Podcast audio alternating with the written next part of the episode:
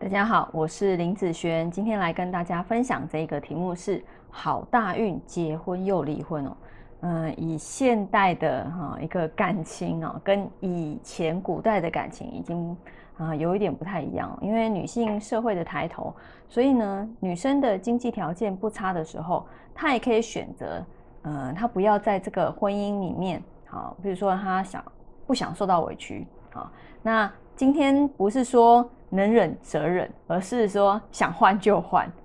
不管是男女朋友或者是婚姻，有时候有的人也是这样，不合，好，那我们就换，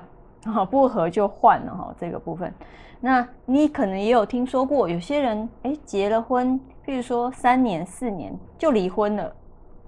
好，那你想看看哦，如果我们以大运来说，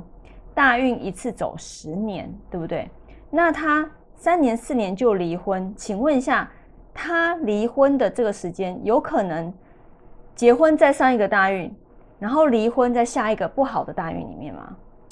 通常大部分都会是在同一个大运，不管这个大运可能是一个感情运好的大运，或者是感情运不好的大运，好，这十年里面都一定会有这样子的时间点出现，好，那。你把这个东西套用在财运上面来看，其实也是一样的。好，很多人会觉得说，这个大运我的财运很好，哦，发就一定在这一柱，一定会发啦，哦，一定会很好啦，哦，或者是这个大运破财的一个大运，然后那这一柱财运就很差啦，哦，就不可能会变好啦。呃，我觉得你看哦，如果以刚刚那个观念套用在这个的地方。其实也是一样，假设结婚是好的时间，离婚是不好的时间，好，这样子做一个假设，那等于说赚钱进财是一个好的时间，破财钱大量出去，好，譬如说可能赔钱大量的钱，是不是有可能也是一样，在同一柱大运会发生的事，一样啊，好，如果你这个东西又看成工作运，其实也是一样的意思。好，这些运程都是一样，在一个大的好的大运里面，好，或者是不好的大运里面，都一定会有这种结婚离婚的事情哦，好，进财破财的事情哦，或者是找到好工作，或者是呃做了三四年就就离职的事情啊，对不对？这个就是在一个时间点上面，它在流年里面所产生的一个浮动。好，浮动就是好和不好的部分啊，所以为什么我这边这么重视流年运就是这个样子啊？因为流年运，譬如说今天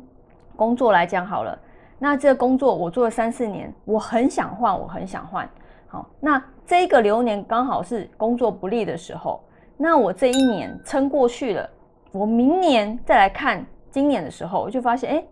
嗯，还好去年没有换。好，有可能，譬如说这个是个好工作的时候，所以你以为那种工作啊，做那种二十几年的或十几年、二十几年的人，难道他们中间都不会有想离职的时候吗？绝对会有。哦，只是说他们在想离职的那个时间点，他去离职了没？他去做了没？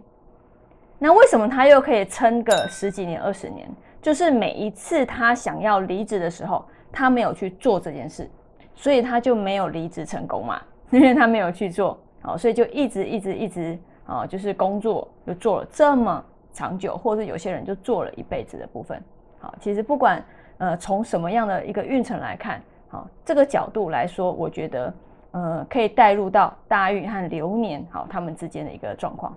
好，那以上这个影片就分享给大家以及我的学生，我们下次见喽，拜拜。